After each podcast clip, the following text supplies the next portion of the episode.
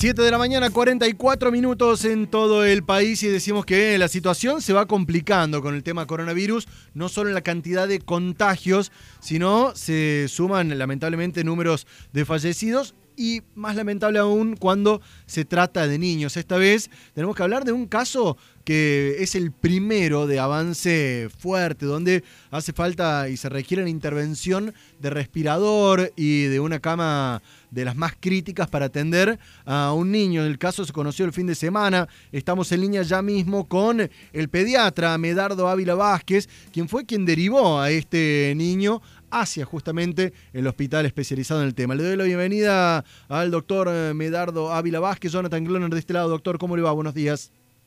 Hola Jonathan, ¿cómo andas? Un gusto conversar con vos. Bien, una tristeza cada vez que uno tiene que comunicar estas noticias. Estamos hablando del primer niño que requiere de respirador y de una situación tan complicada, ¿es así? Sí, sí, desgraciadamente eh, tenemos un primer niñito con un cuadro muy severo muy, muy severa, una situación que, que es rara en los niños, pero que puede darse sobre todo en niños que tienen problemas de salud. Este es un pacientito de dos años con, con muchas comorbilidades, ¿viste? otras enfermedades severas. Dos estaba años. internado de dos años, estaba internado en, en el sanatorio Aconcagua y y bueno, se le detectó el, coronavirus, así que lo, trasladamos al hospital de niños, al, área específica que tiene organizado el sistema para pacientes críticos eh, pediátricos, ¿no? Con COVID.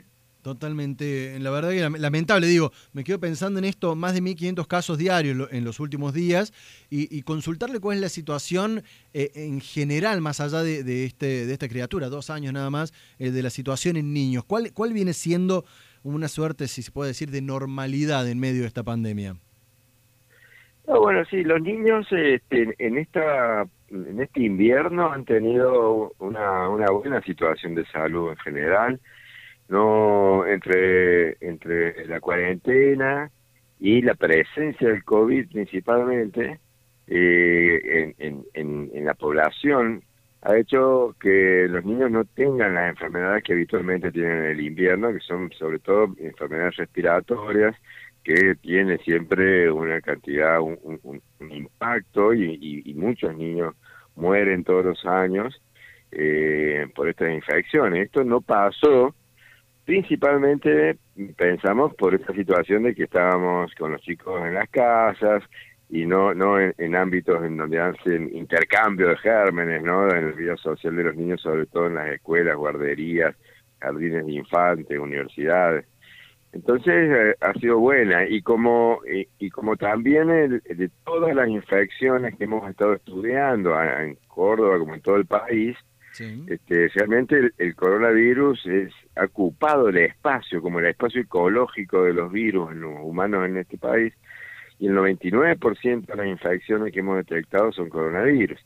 Y los niños, por suerte, eh, tienen una, una muy buena evolución. Eh, los, chicos habitualmente tienen infecciones por coronavirus, tienen muchas infecciones por coronavirus y están como preparados para manejar esta infección sin, sin que pase más allá de un resfrío común. Por eso el caso de, eh, bueno, el caso de este niño son los adultos. el caso de este niño de dos años decíamos que tenía patologías previas ya. Sí, sí, un chiquito muy secuelado, viste, con, con problemas respiratorios, neurológicos severos, este y bueno, eh, se, le sumó el COVID, no sé. ¿Se, sabe la, ¿Se sabe la evolución de este niño hasta ahora, en esta jornada? No, a esta hora nosotros llevamos el viernes a última hora y bueno, hoy ahora a la mañana íbamos a preguntar a ver cómo estaba, pero todavía no tengo información. Doctor Medardo Ávila Vázquez, por este caso que fue trasladado de un niño de apenas dos años a una de las camas eh, de mayor complejidad por coronavirus. Muchísimas gracias por los minutos al aire, doctor. No, hasta luego.